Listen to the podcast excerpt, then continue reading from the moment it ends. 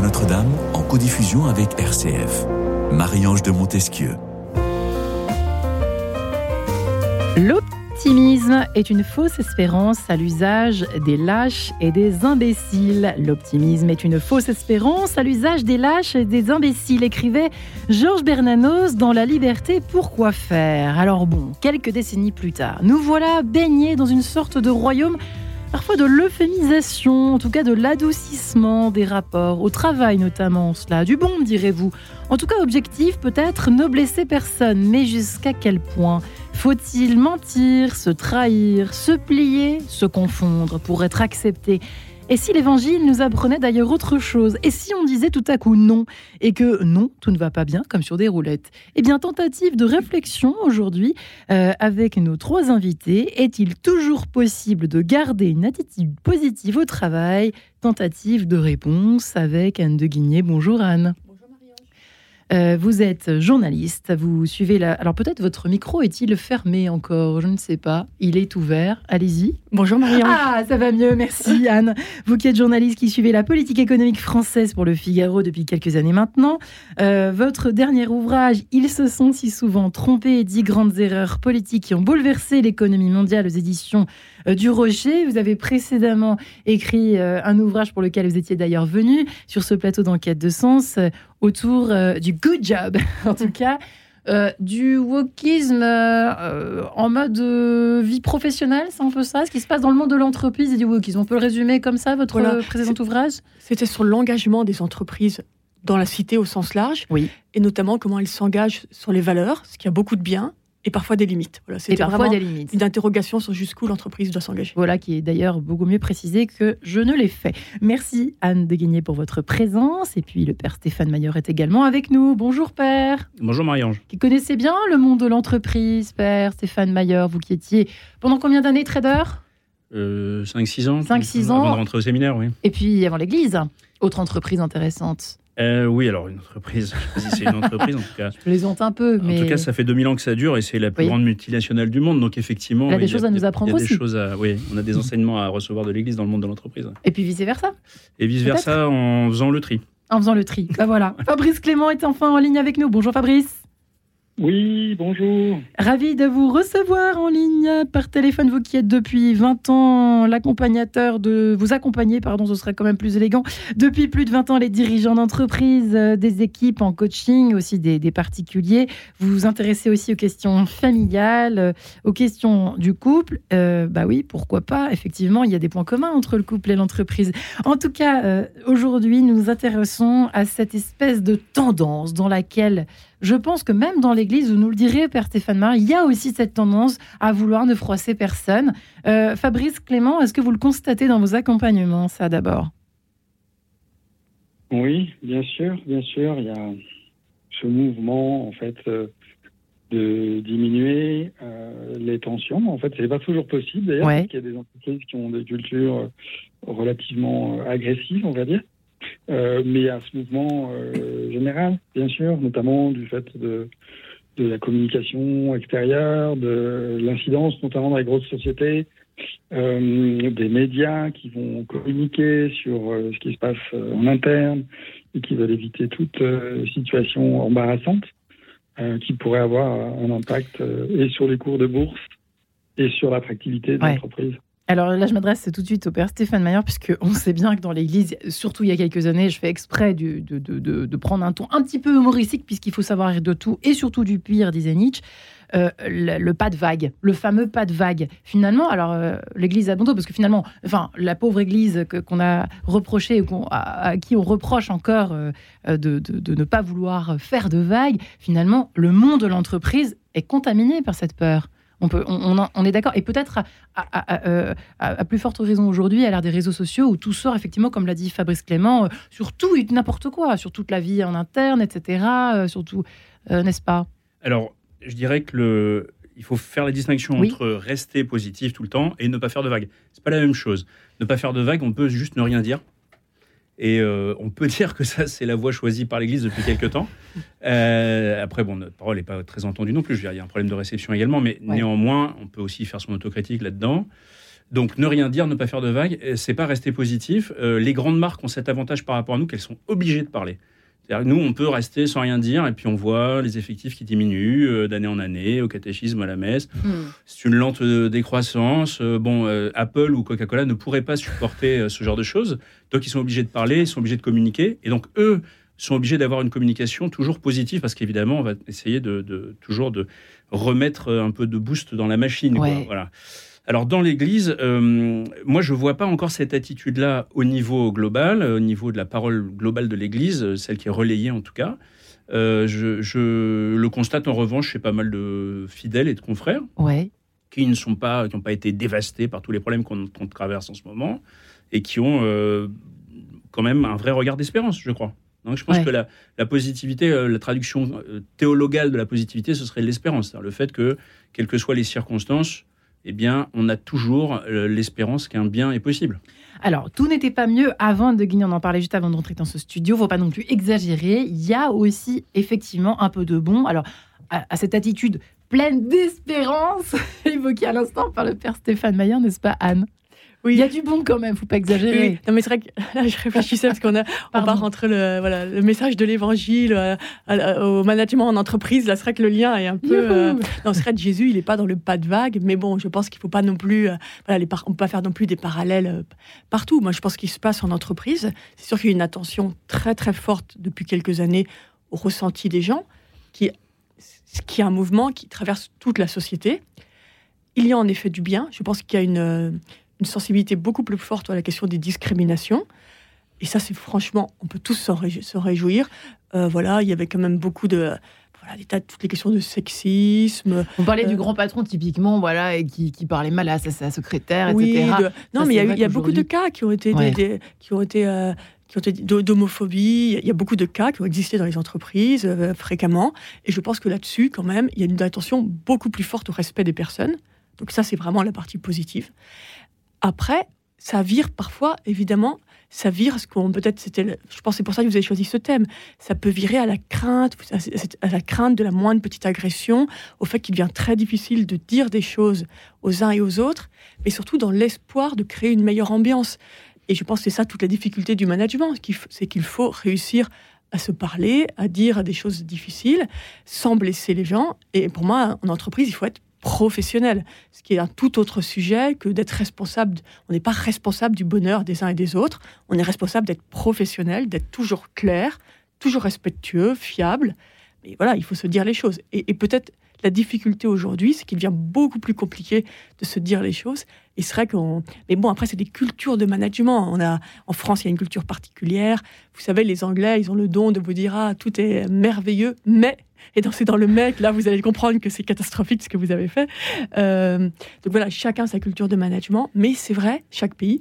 Mais c'est vrai qu'il y a une vague très forte, une sensibilité de plus en plus forte à cette injonction d'être heureux en entreprise, d'avoir toujours le sourire, qui peut être oppressant, parce que voilà, je crois qu'il y a une différence entre vie privée vie professionnelle. Et dans la vie privée, on est tous soumis à énormément de difficultés, on peut avoir le droit d'être malheureux. Et pour moi, il faut respecter cette, voilà, cette frontière. Euh, et, l'entreprise peut, parfois, je pense qu'on traverse quand traverse des difficultés personnelles, peut peut-être devenir oppressante a une telle injonction à devoir absolument avoir l'air enchanté du matin au soir. Et d'ailleurs, ça n'évite pas le burn-out, puisqu'on en parle de plus en plus. On parle de, de quiet quitting, de tous les quittings possibles et imaginables, vous le savez les uns les autres autour de, de cette table, n'est-ce pas, Fabrice Clément? Ça n'évite pas, effectivement, le, le, malaise, ce serait, ce, serait, ce, serait, terminé. Effectivement, l'émission n'aurait pas lieu d'être si, si effectivement, euh, avoir une attitude positive, garder cette attitude toujours positive et gentille au travail euh, suffisait pour être euh, tous heureux et tous faire du bon travail. Ça Absolument. Oui, d'ailleurs, le burn-out, on pourrait définir le burn-out comme une sorte de saturation de stress. Et s'il fallait absolument rester positif en permanence, ouais ça serait effectivement une source de stress. Donc, euh, ça irait non pas dans le sens d'améliorer les conditions et d'éviter le burn-out, mais euh, y participerait. En fait, euh, on peut considérer que la plupart des, des, problèmes dans les entreprises sont liés aux interactions entre les personnes, aux relations. Et ce qui fait problème dans les relations, c'est nos rigidités. C'est-à-dire qu'on va finalement consciemment ou inconsciemment adopter notamment un comportement qui est au service de nous protéger et qui n'est pas forcément au service de nos responsabilités, euh, l'exécution de la tâche, etc. Et c'est ça qui, génère des, problèmes. Donc si euh, être positif devient une rigidité, ça va être absolument une source de problème. voilà. Donc nous, moi, mon, approche, ça a toujours été l'invitation à justement la conscience de ce qui se passe en nous et d'arriver du coup à agir au service de ce qui nous est demandé et pas forcément au service de nos propres défenses pour éviter une situation qui, qui est gênante. Voilà. C'est vrai que l'équilibre est assez intéressant. Merci Fabrice Clément. Effectivement, Père Stéphane Maillard, l'équilibre est difficile à trouver entre ne pas déborder non plus, euh, dire tout ce qu'on pense comme un, comme un bébé le fait très bien d'ailleurs. C'est assez amusant et parfois on est surpris. Oh, comment qu'ils sont très libres ces enfants? Et les, les, années passent et au fur et à mesure de la vie, on s'aperçoit qu'on devient de plus en plus feutré. Enfin, en tout cas, qu'on euh, qu'on fait attention à ce qu'on dit, quoi. Mais l'équilibre est difficile à trouver. Oui, l'équilibre est difficile à trouver. Je pense qu'il se trouve pas seul, surtout. Euh, c'est-à-dire que c'est dans les relations humaines que se forge, en fin de compte, ce que je peux dire. Euh, c'est pas une règle a priori. Vous voyez, le problème, c'est qu'on a fait de la positivité une injonction morale et une règle kantienne, en fait, qui est en réalité euh, qui n'a pas lieu d'être en tant que telle. Une injonction morale. Hein. Oui, il me semble. Et donc, ça, ça génère, comme l'a dit très, très justement M. Clément, ça génère un stress supplémentaire, parce que je dois obéir à une règle supplémentaire. Bon. Donc, euh, la positivité, c'est simplement, je pense, de refuser de prendre le mal comme point de départ de mon action. C'est-à-dire, c'est pas nier le mal, c'est pas nier qu'il y a des problèmes, mais c'est c'est une attitude qui peut être extrêmement positive, bonne, positive, euh, parce que c'est refuser de prendre le mal comme euh, structurant mon action, c'est plutôt de commencer par voir le bien, pour ensuite réfléchir à ce qui va pas et ce qu'on peut améliorer. Exemple, peut-être?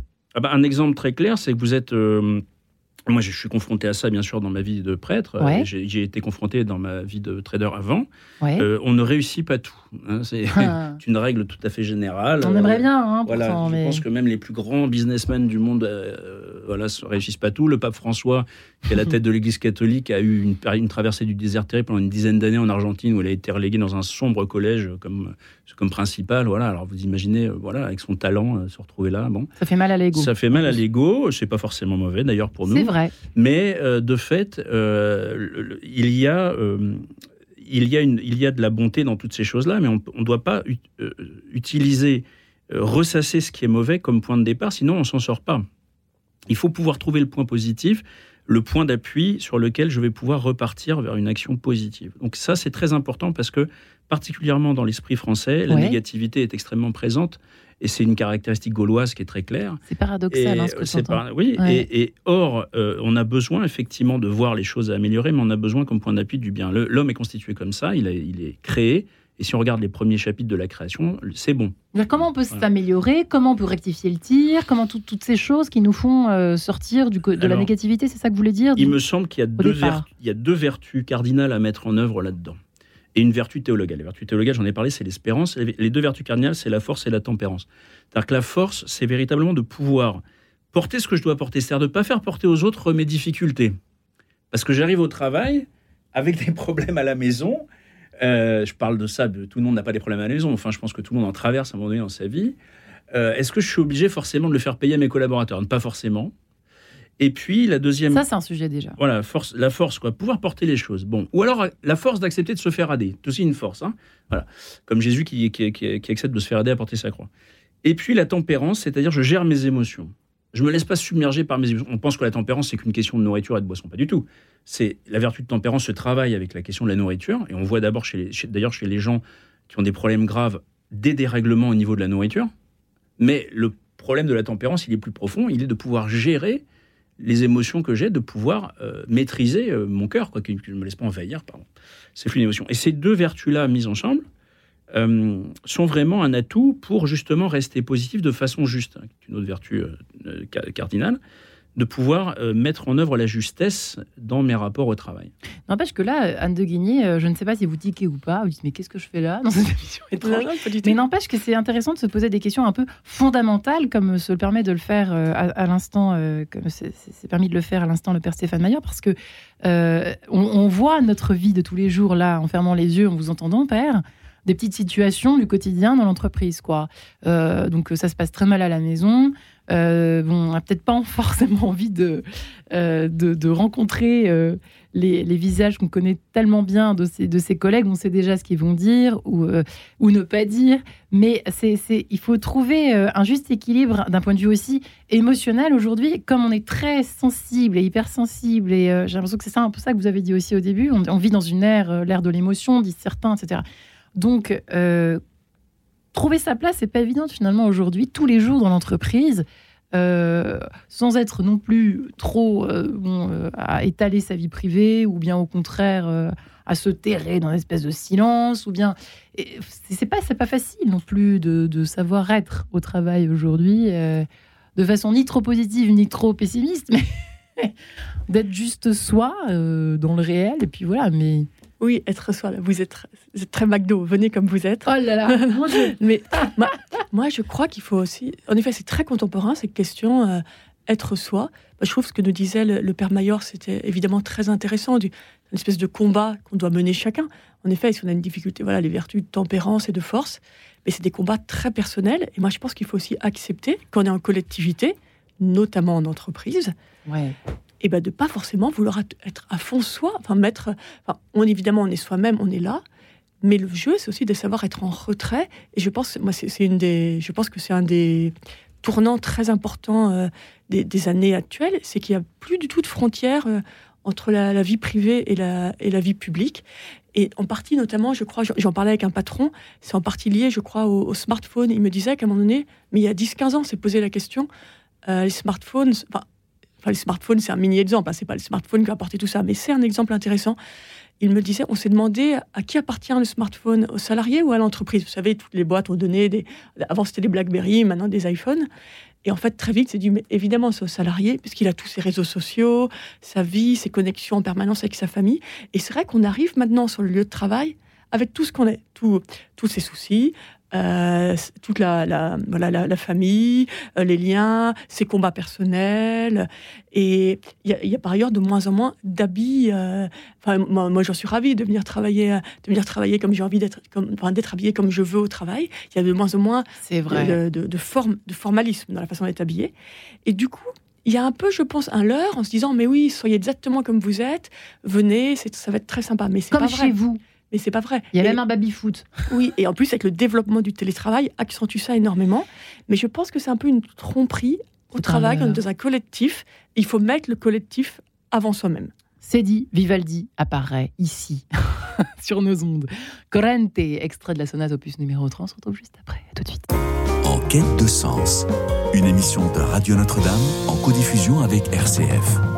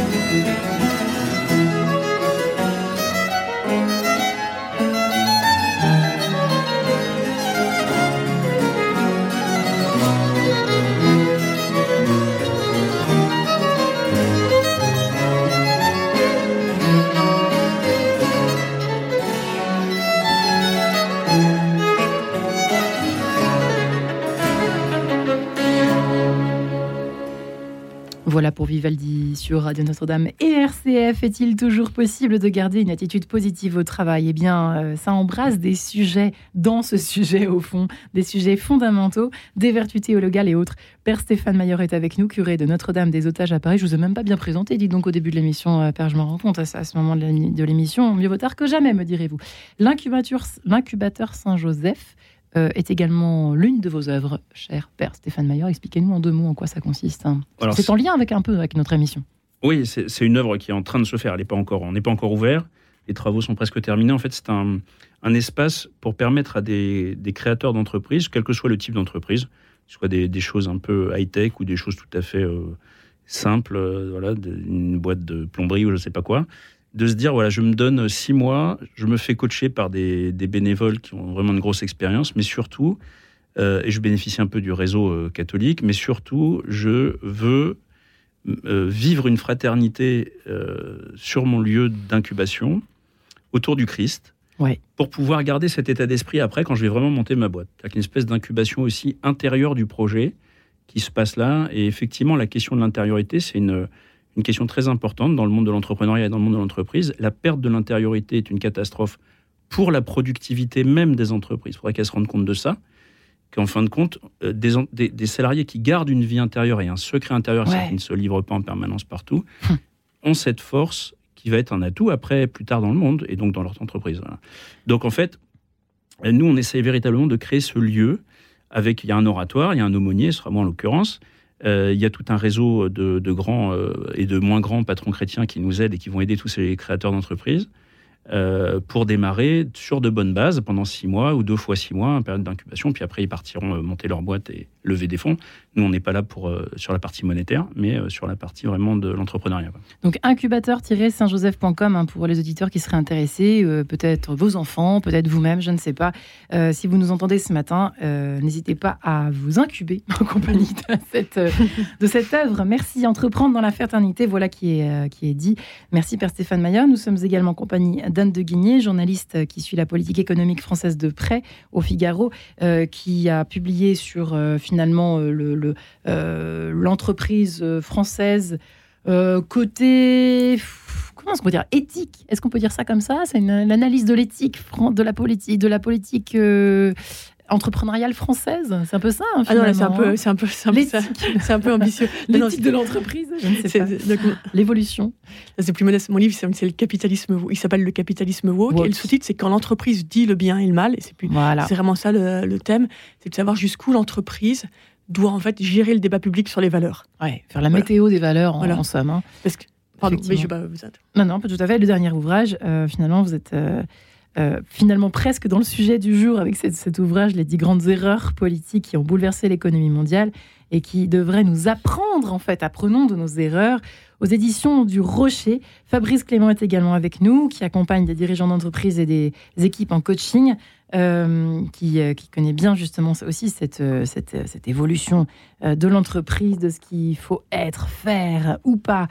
Et, et, donc, ensemble, nous réfléchissons à, cette question est-il toujours possible de garder une attitude positive au travail Et il est très intéressant de vous entendre les uns les autres parler de cette porosité ou cette absence de porosité, mais cette importance de séparer au fond, hein, à l'ère où on nous dit d'être nous-mêmes partout, en fait, euh, Anne de Guigny a raison de dire attention, euh, et le père Stéphane aussi, euh, attention, à la maison, c'est à la maison, et au travail, je suis au travail en collectivité, je travaille pour un objectif, à la maison aussi, mais pour un autre objectif. Fabrice Clément, juste avant d'entendre le père Stéphane Mayer, qu'en pensez-vous? C'est vrai cultiver une sorte de, de, vie intérieure ou de vie à la maison et de vie au travail sans effectivement ce smartphone qui nous fait tout le temps passer de l'un à l'autre, c'est pas évident. Alors, sur la vie intérieure, oui. euh, parce que vous évoquez plusieurs sujets, euh, si je, je, prends celui de la vie intérieure, euh, je pense que le, tout accompagnement, que ce soit un accompagnement euh, de coaching pour les dirigeants, mais aussi, bien entendu, euh, dans le travail psychothérapeutique pour les patients, euh, c'est une invitation indispensable à tourner le regard vers l'intérieur. Et si je reprends le sujet, en fait, derrière cette question de est-ce qu'il faudrait être tout le temps positif euh, Il y a une autre question qui serait, mais au service de quoi il faudrait être tout le temps positif? Et probablement derrière, la vision de l'entreprise, c'est au service d'une performance et d'une performance constante. Et ça, ça me semble une totale, euh, à la fois illusion et une forme de tyrannie, parce que le, chemin d'un individu, il est, euh, il est comme saisonnier. Il est, il est voilà, constitué, on va dire même, de plusieurs gestations. Ouais. Et que ce soit dans le coaching ou la psychothérapie, les personnes qui viennent me voir, elles viennent me voir effectivement parce que quelque chose de, de négatif se passe dans leur vie ou qu'elles vivent négativement. Sauf que avec le travail intérieur et justement en tournant le regard vers l'intérieur d'eux-mêmes, avec le temps, elles se rendent compte que derrière cette situation négative ou vécue négativement, il y a vraiment la possibilité d'un développement intérieur, d'un plus grand épanouissement. Et c'est toujours ça qui vient finalement au final. Donc du coup, c'est un peu comme cette euh, magnifique citation de, Rabin Rabindranath Tagore qui disait euh, fermer la porte à l'erreur, c'est laisser la vérité au dehors. Voilà. Donc on pourrait hmm. dire que fermer la porte à ce qui est vécu comme négatif ou négatif, c'est laisser en dehors les possibilités de croissance et hmm. d'épanouissement. Ah, vous allez même très loin, effectivement. Père Stéphane Mayer, vous êtes d'accord, vous partagez ce point de vue ou pas? J'ai pas très bien compris le sens de la citation pour être franc, c'est quelque chose d'oriental qui m'échappe un peu. Mais le fait est que euh, je, moi, je verrais ça. Enfin, je parle comme prêtre évidemment euh, et comme chrétien. Euh, je pense que la, vie intérieure n'a de sens que si elle est vraiment l'enjeu d'une rencontre avec Dieu et pas simplement d'une introspection. L'introspection étant une étape qui peut servir de momentanément, bien sûr, à passer un cap. C'est pas du tout quelque chose que je mésestime. Mais euh, il me semble que derrière euh, tout ça se cache aussi encore une injonction au bonheur qui peut être un peu compliquée, une injonction au bien-être intérieur. je pense que la vraie rencontre avec euh, le, bien avec un grand B, c'est le Christ lui-même, et que le Christ a une façon très à lui de gérer l'échec. Et que, et, ben, bon, la croix, c'est l'exemple. Hein, voilà, mmh. Non, mais le ah type, enfin, il faut quand même se rendre compte que c'est un type qui est, qui est parti d'un succès hallucinant avec des milliers de personnes qui l'écoutaient au bord du lac de Tibériade et qui se retrouve trois ans plus tard euh, crucifié tout seul sur une croix à Jérusalem. Bon, voilà, on peut pas dire que sa trajectoire a été, euh, c'est pas une start-up Jésus, hein, pas, mm. voilà. Et, et, et, cette force de l'espérance dans, dans, dans l'amour, en fin de compte, hein, dans l'amour du Père, euh, c'est quand même ce qui lui est donné. Et je pense que ça, on peut pas en faire complètement une valeur. C'est-à-dire qu'il y a quelque chose, tu te rencontres avec cette personne de Jésus, que moi je veux faire vivre à l'incubateur Saint-Joseph précisément, qui n'est pas juste un lieu euh, de valeur, mais qui est un lieu spirituel. Mais c'est, ça a été un vrai débat hein, dans, le, design de ce projet où beaucoup de gens sont intervenus, euh, et de se dire bon, où est-ce qu'on se situe? J'avoue que euh, en tant que prêtre, moi je me voyais plus me situer à ce niveau-là, mais sans mésestimer bien sûr les apports des uns et des autres. Hein. Nous-mêmes, les prêtres, on est depuis maintenant 5-6 ans, un peu plus, oui, euh, dans le diocèse de Paris, on a des séances de coaching qui sont prévues, on a, on a et de façon très sérieuse et très intense. Hein. C'est pas on disait que même chez vous, pour parler très intéressant, c'était très intéressant mmh. ce que vous évoquiez il y a quelques instants sur la culture, enfin c'est l'importance de la vie intérieure aussi chez les prêtres qui, était, qui fait défaut parfois avec des agendas complètement surbookés. le secret. Alors l'importance de la vie intérieure chez les prêtres, c'est une évidence. Hein. Je veux dire là, si, bah nous on n'a pas de vie intérieure, on ne sert plus à rien. Donc ça, bah, sauf que c'est un vrai c'est un vrai sujet quand même. C'est un vrai hein. sujet. C'est un pavé dans la mare, mais c'est pas un pavé dans la mare. C'est quelque chose qui est très bien mm. connu, qui est le fait qu'il y a des prêtres qui prient peu ou qui prennent peu le temps de prier. Euh, c'est évident que ça peut tenir quelques années comme ça. Euh, vous déracinez un arbre, il meurt pas tout de suite. Hein. Euh, surtout s'il était bien solide mais il finira toujours par mourir. Donc effectivement, il faut, se faire, il faut faire attention. Il faut avoir des petits voyants euh, objectifs, très simples. Je veux dire, alors pour le coup, c'est très simple. Hein. C'est-à-dire, il, y, a une question. Après, ce qu'on vit intérieurement, c'est complexe à analyser. Mais est-ce que je consacre du temps à ma vie intérieure? C'est très simple. On regarde comment on prie tous les jours. Et si on voit que effectivement, objectivement, ça fait trois semaines, un mois que j'ai pas pris un temps de recueillement, je dis mon bréviaire, je dis la messe, mais c'est tout.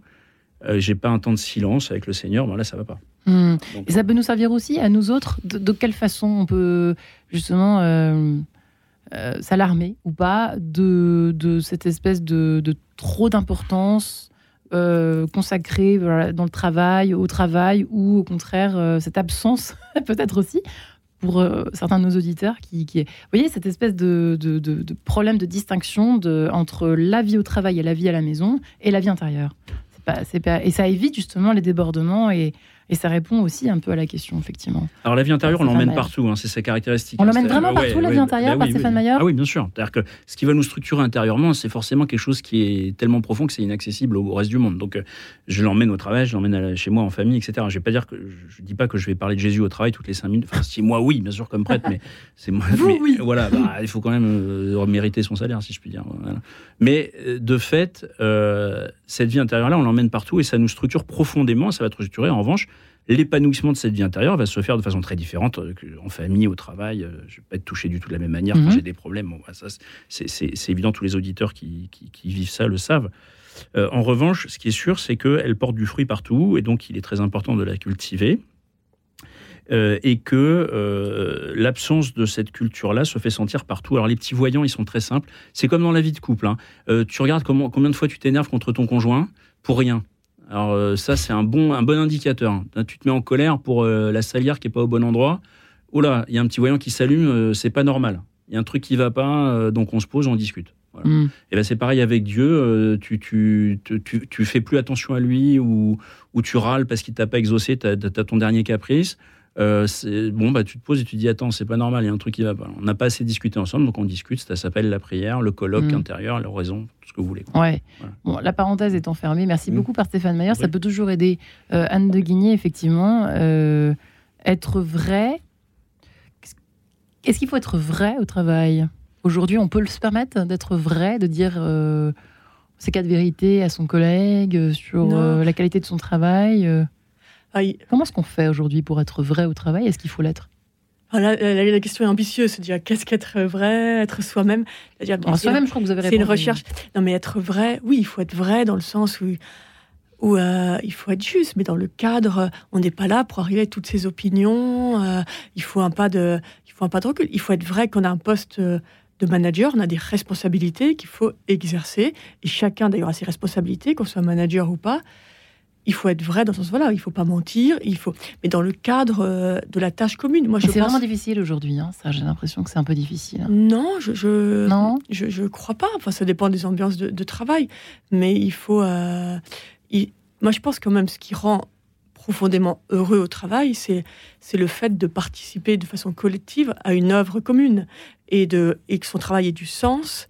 Et voilà, que vous êtes dans une équipe, à un poste ou à un autre, vous faites œuvre commune et voilà, tout le monde se bat ensemble. C'est comme mm. pour le sport collectif. On voit bien qu'il y a un esprit particulier.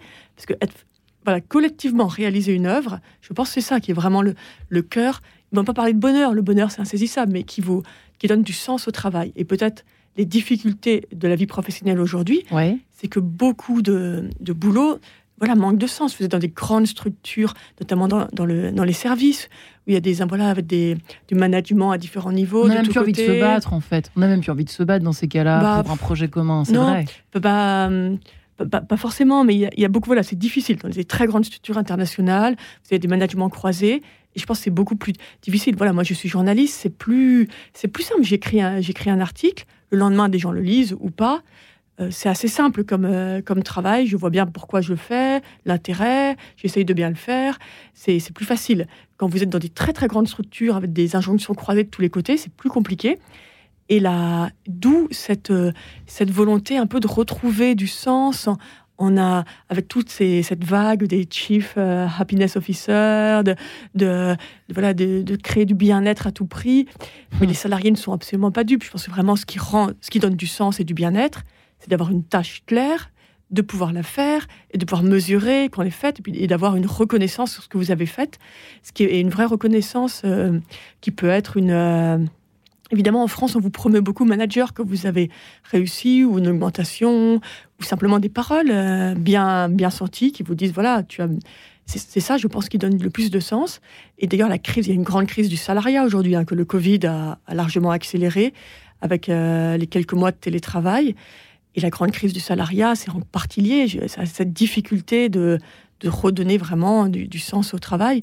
Et, les, mais les choses sont inversées. Hein. Les salariés aujourd'hui demandent, les jeunes demandent énormément de télétravail, ce qui est quand même pour les entreprises un peu une claque que tous les baby-foot et les, et, les, et les salles de sport et tout ne suffisent pas à faire venir les salariés. Vraiment, les jeunes ont une grande demande de télétravail. Beaucoup même de cadres à très haut niveau. Vous voyez, c'est anecdotique par rapport à l'ensemble du marché de l'emploi en France, mais c'est pas anecdotique sur un état d'esprit.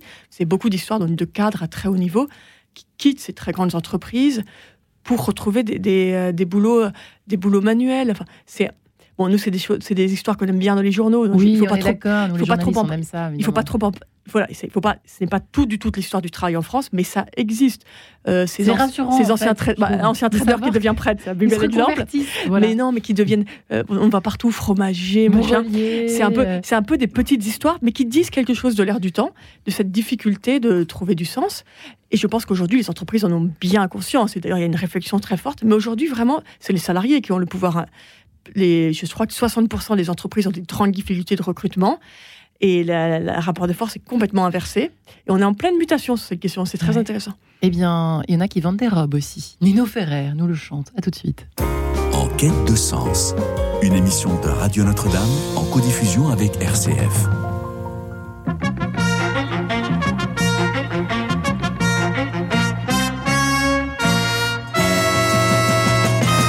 Je vends des robes, des pulls et des manteaux, des bas, des pantalons, des sacs, des ceinturons, des slips et des manchons de toutes espèces qui me font tourner en bourrique. Je vends des robes de toutes les qualités, en laine, en soie, en fibre de coton, en fil ou en nylon. Avec toutes sortes de noms de toutes espèces qui me font tourner en bourrique. Si j'aurais pu j'aurais aimé. Vive la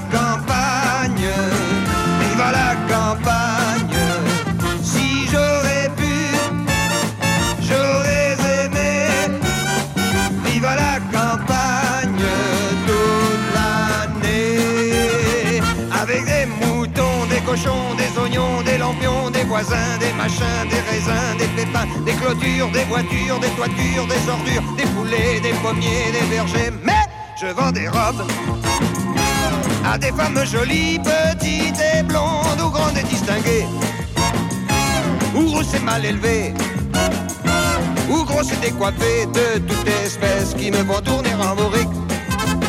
Ouais, je vends des robes je fais des comptes et des des multiplications, des rectifications. Et puis des livraisons de toutes espèces qui me font tourner en bourrique. Si j'aurais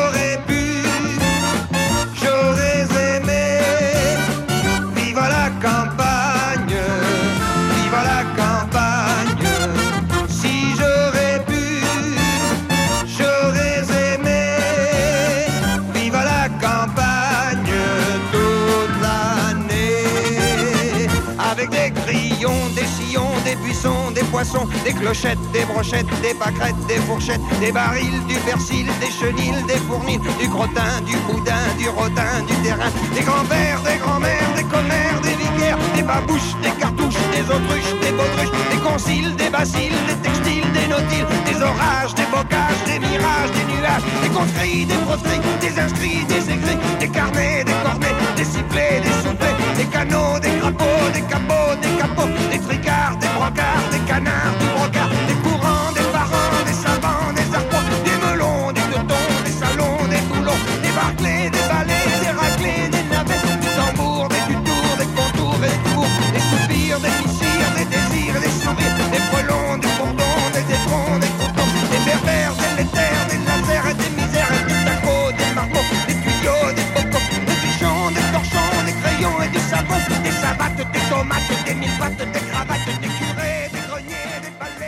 voilà pour Nino Ferrer, je vends des robes. Alors nous nous posons cette question, est-il toujours possible de garder une attitude positive au travail? Nous en parlons avec nos trois invités, Fabrice Clément, qui accompagne euh, des dirigeants d'entreprise et des équipes en coaching depuis euh, plus de 20 ans, Anne de Guigny, journaliste euh, au Figaro, qui a publié un dernier ouvrage et se sont souvent, si souvent trompés, dix grandes erreurs politiques qui ont bouleversé l'économie mondiale.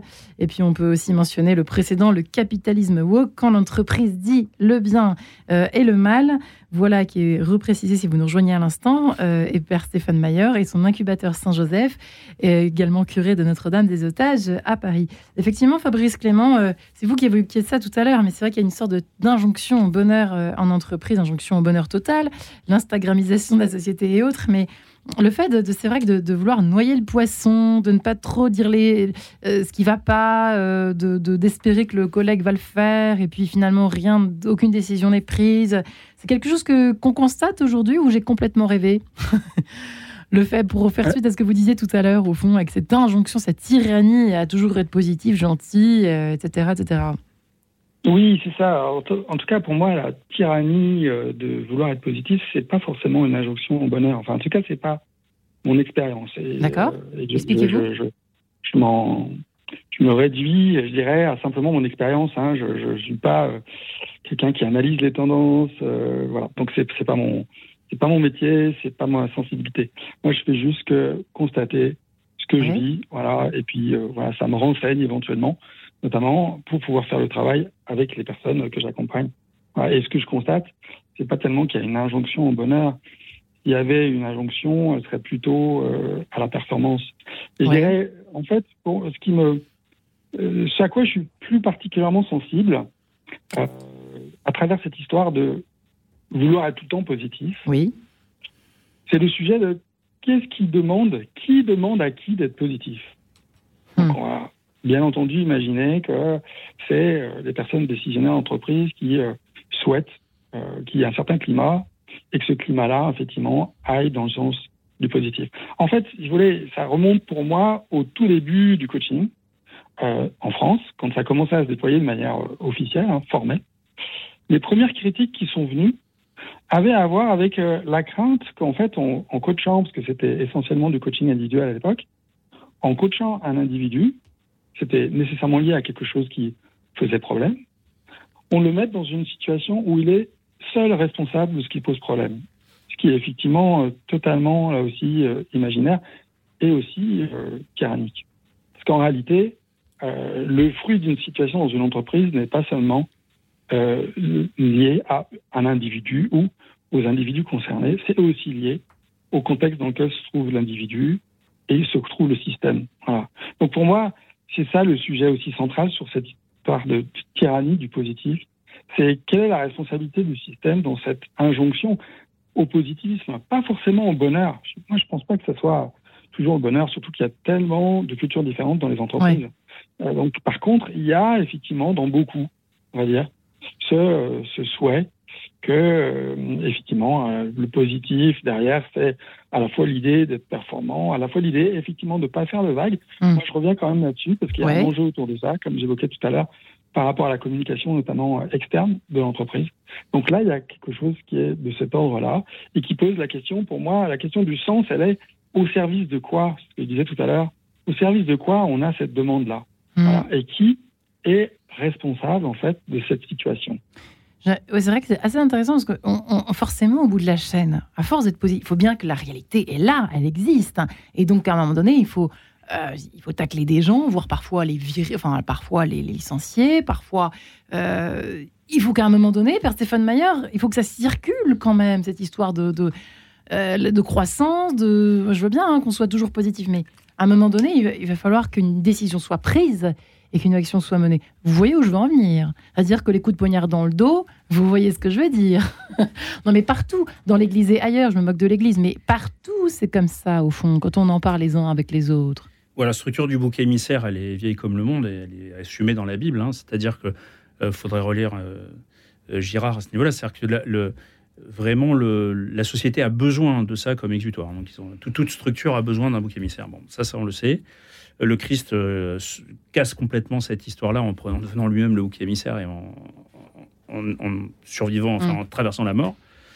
Ce qui est intéressant, là, je pense que euh, Monsieur Clément a dit quelque chose de tout à fait capital, c'est-à-dire sur la question des systèmes. Moi, je, prendrais le langage de l'Église, celui de Jean-Paul II, de structure de péché.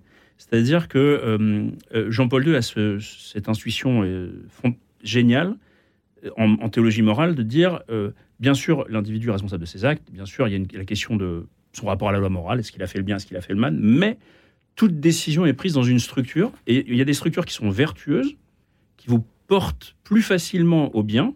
C'est pas elles qui vont faire le bien à votre place, mais elles vous portent plus facilement au bien par les valeurs qu'elles véhiculent. Et puis des structures qui sont des structures de péché, c'est-à-dire qui vont vous porter plus facilement au mal. Encore une fois, c'est vous qui commettrez le mal, mais qui vont vous porter. Alors lui, il prenait ça pour l'avortement, par exemple, en disant bah, là, on est dans une structure de péché. C'est-à-dire qu'une fille qui se retrouve dans, dans cette situation-là, elle ne prend pas une espèce de décision froide et calculatrice, elle est entourée de tout un tas de forces qui, la, qui lui proposent d'abord cette solution-là quand elle a un problème avec sa fécondité. Et donc, dans la culture d'une entreprise, vous êtes en train de Et dans la culture d'une entreprise, en fin de compte, c'est pareil. C'est-à-dire qu'une une, une entreprise, c'est une structure qui va être fondée sur un certain nombre de valeurs. Alors, il faut poser les bonnes valeurs au départ. Hein, je pense que l'Église a vraiment des choses à apporter aux entrepreneurs dans ce domaine, hein. mais euh, c'est jamais garanti. C'est un travail constant, bien entendu, de travailler ces valeurs et de pouvoir faire en sorte que les, les, personnes qui travaillent soient aidées à faire le bien. Alors, le bien, il faut le définir, mais enfin, quand même. Euh, à dire les déjà, choses. Oui, mais pas seulement. Déjà, je rejoins euh, ce que je disais tout à l'heure, c'est-à-dire le bien, c'est déjà aussi travailler à neuf communes. Déjà, c'est bien, c'est bon en soi ce truc-là. C'est-à-dire qu'il y, a quelque chose de bon et d'épanouissant. Évidemment, il faut que l'œuvre commune ait une moralité, une éthique quand même. Évidemment, c'est pas. Mais de fait, il y, a, quelque chose de bon et d'épanouissant. Donc déjà ça. Et puis ensuite, effectivement, si on a cette base-là, si les gens sont d'accord et si la structure les porte à collaborer, non pas à saucissonner la responsabilité, mais à collaborer ensemble pour une œuvre commune, alors les choses difficiles peuvent se dire plus, plus facilement. Parce que évidemment, on va sortir un tout petit peu la logique du bouc émissaire de se dire c'est lui ou c'est. mais c'est comme c'est une collaboration, comme on sent qu'il y a un travail d'équipe derrière, on sait très bien que c'est toute l'équipe qui doit se remettre en cause et pas juste telle ou telle personne. Donc ça, c'est très important en fait. Et euh, la, solution n'est certainement pas dans l'annulation des hiérarchies, c'est impossible mais elle est dans un vécu beaucoup plus dynamique. Je demanderai à Fabrice Clément après si c'est un symptôme et, et, lequel, finalement, c'est un peu ça, finalement. Enfin, quand on, quand, on commence à être dans, la, dans, le positif, positif, positif, dans les mails, dans la façon de communiquer, c'est que finalement, j'ai l'impression que c'est un peu le symptôme de quelque chose qui ne va pas dans l'entreprise. Quand je vous entends, vous, Stéphane Mayer, qu'en pensez-vous, Anne de Guigné, vous? De bah, cette histoire. Si on est trop positif, ce serait le symptôme symptôme d'un non-dit, de quelque chose qui ne circule pas dans l'entreprise, qui n'est pas sain, qui n'est pas... Non, je ne suis pas sûre, parce qu'il y, y, a des cultures d'entreprise, euh, comme disait le père Mayor, où il y a des cultures où il est très important d'être formel, d'être toujours euh, très. Moi, moi, je trouve c'est plutôt sympa d'avoir un mail, euh, cher Anne, euh, et puis une petite salutation à la fin plutôt que passe-moi le dossier B, quoi. Mais bon, et, les deux, je pense que voilà, il faut décrypter les cultures d'entreprise et qu'il n'y a pas forcément derrière des éléphants dans la pièce en, en fonction de. Donc quand on ne supporte par exemple pas cela, on se renseigne avant de rentrer éventuellement dans une entreprise. Oui, bon, on s'adapte. Si on est, hein voilà, tout le monde professionnel, il faut, s'adapter. C'est enfin le fait de grandir, c'est que s'adapter. Et mais après, c'est vrai que par exemple, moi j'ai travaillé un peu aux États-Unis et là c'est vrai que c'est très voilà, il y a une culture. Moi, je me souviens une fois une réunion, bah, je sais pas, j'étais fatiguée, je sais pas trop quoi, et je n'avais pas souri. Et plusieurs personnes m'avaient dit à la fin, Anne, tu n'as pas souri. Et c'est vrai que ça m'avait vraiment euh, heurté parce que je disais, bah, attendez, euh, j'ai fait mon, boulot, j'étais là, mais c'est vrai que j'avais pas souri. Euh, et donc voilà, c'est des. Et ça, ça vient un peu sans doute du, du monde anglo-saxon, du coup, cette impression. Et là-bas, en effet, par contre, vous pouvez être. vous, vous êtes viré vraiment du jour au lendemain. donc voilà, donc. Bon, il ne faut pas tout caricaturer, que tous les problèmes de la société contemporaine viennent des modèles anglo-saxons, mais il y a une réalité. il y a une réalité, qui a une culture euh, dans le business anglo-saxon qui est vraiment très. On est voilà, les formes sont très respectées, tout le monde est très aimable, et par contre très efficace, très brutal. Vous êtes viré du jour au lendemain. Avec la boîte en carton. Vous retrouvez un boulot du jour au lendemain aussi. Hein. Il faut voir aussi les côtés très positifs du modèle. Donc c'est très, voilà, tout le monde est très adaptable, ça va vite. Voilà. Et je pense peut-être avec la globalisation, les cultures s'homogénéisent. Donc pour les, dans les grands groupes, cette culture américaine, enfin anglo-saxonne, arrive plus en France. C'est peut-être ça un peu que vous vouliez dire avec cette injonction euh, à, voilà, toujours, euh, toujours souriant, tout va bien. Ce qui ne veut absolument pas dire par ailleurs que les choses avancent, mais ça avance parfois très vite. même s'il faut bien sûr euh, rester calme. En France, on a un droit du travail très protecteur du salarié. On n'est pas encore dans les, dans les modèles américains. Sans doute, il y a une partie de la problématique d'aujourd'hui qui est liée aussi à ça, à une homogénéisation des cultures d'entreprise même s'il reste en France euh, des. Puis il y a autant de culture que d'entreprise, entre la, petite PME industrielle euh, de Limoges, euh, la grande boîte de services à la défense, vous avez vraiment des, des, mondes très différents. Et l'entreprise, c'est un lieu, voilà, c'est un, lieu d'épanouissement. Moi, je, je pense que c'est le travail est une chance, un lieu où vous pouvez, vous pouvez être vous-même dans le plus beau sens du terme, pas dans le sens où vous allez arriver à tous vos combats, dire toutes ces vérités à tout le monde, mais, développer vos talents. Ça peut vraiment être un très beau lieu d'épanouissement. C'est vrai que euh, merci beaucoup Anne de Guigné pour ces exemples très euh, très explicite sur euh, votre expérience aux États-Unis. Fabrice Clément, c'est le causé, en gros, hein, si je résume un peu l'émission qui touche presque, presque à sa fin, pas tout à fait encore. C'est le côté j'aime beaucoup ce que vous faites, quoi. Hein, toujours et partout. Ça, ça c'est ça va cinq minutes, mais quand, quand, tout se passe bien, ça va. Mais quand on a vraiment des choses à dire pour que ça change éventuellement dans un sens ou dans un autre, euh, ça ne suffit pas. quoi. Mais il y a quelque chose. Euh, quel est votre Je sais que vous n'aimez pas, du coup, euh, analyser de façon générale et globale, mais votre constatation par rapport à ce que vient d'évoquer Anne de Guigné, ça se tient, c'est ce que vous constatez en France, en tout cas, nous qui sommes en France. L'ambiance qui règne et qui peut être extrêmement réfrigérante, en tout cas, qui peut amener à cultiver des tensions les uns envers les autres, au fond, dans le monde de l'entreprise. Hein, parce que c'est quand même que là où on peut. On, est comme ça, positif, euh, souriant autour d'une table, alors que voilà, rien ne va, quoi. Et si, si je reviens à votre formulation euh, antérieure, mais je crois que vous, vous, parlez de la même chose, euh, qui me semble vraiment très pertinente, quoi, enfin qui a vraiment du sens, c'est finalement c'est le symptôme de quoi ce, ce, ce, ce diktat d'être positif. Et si je reviens à ce que je disais au tout début, euh, euh, si c'est si important, si c'est aussi tyrannique, c'est donc la manifestation d'une rigidité. Et mm. comme toute rigidité, euh, c'est un symptôme d'une peur. Derrière toute rigidité, il y a de la peur. Donc que ce soit la rigidité du système qui veut imposer en gros cette, cette culture, cette façon d'être, euh, ou que ce soit la rigidité euh, de la personne qui euh, essaye de se conformer à cette, à cette injonction, derrière, il y a toujours de la peur. Hein, peut-être que les dirigeants ont peur justement qu'il y ait des vagues, qu'il y ait, que, le, que les, les, bénéfices diminuent, que l'entreprise soit en difficulté. Et celui qui est au travail a peur, de, effectivement, d'être mal considéré, de perdre son emploi, de critiquer. mais il y a toujours de la peur derrière. Et, mm. Et en fait, ce qui voulait pour moi le sujet essentiel, mais encore une fois, effectivement, je, je, je, j'en témoigne euh, de ma place, hein, qui est effectivement, et je redis juste quelqu'un qui a une certaine expérience et qui constate en fait à partir de son expérience, ouais. sans forcément tirer euh, euh, des points de vue supposés être universels. je dirais que pour moi, ce qui est intéressant, c'est de voir à quel point là, on fait une erreur et du point de vue de la santé d'un individu, parce que c'est ça, effectivement, qui conduit aussi au burn-out. Hein. C'est un excès de peur. Le stress, c'est juste de la peur. Hmm. Et du point de vue même de, du développement et de l'individu et de, du système, de l'entreprise dans laquelle il travaille, euh, c'est de ne pas appréhender justement ce qui semble être négatif, ce qui peut être des erreurs, comme une opportunité de quelque chose qui est qui va aller dans le sens du développement. Eh bien, eh bien, merci pour cette opportunité, effectivement. Merci d'avoir donné une issue à cette question. Est-il toujours possible de garder une attitude positive au travail? Pas si sûr, rien de gagner. Merci Fabrice Clément. Merci infiniment et merci Père Stéphane Maillard. Merci tous les trois. Merci Marie. D'avoir décrypté, vous attaqué à cette question délicate mais importante.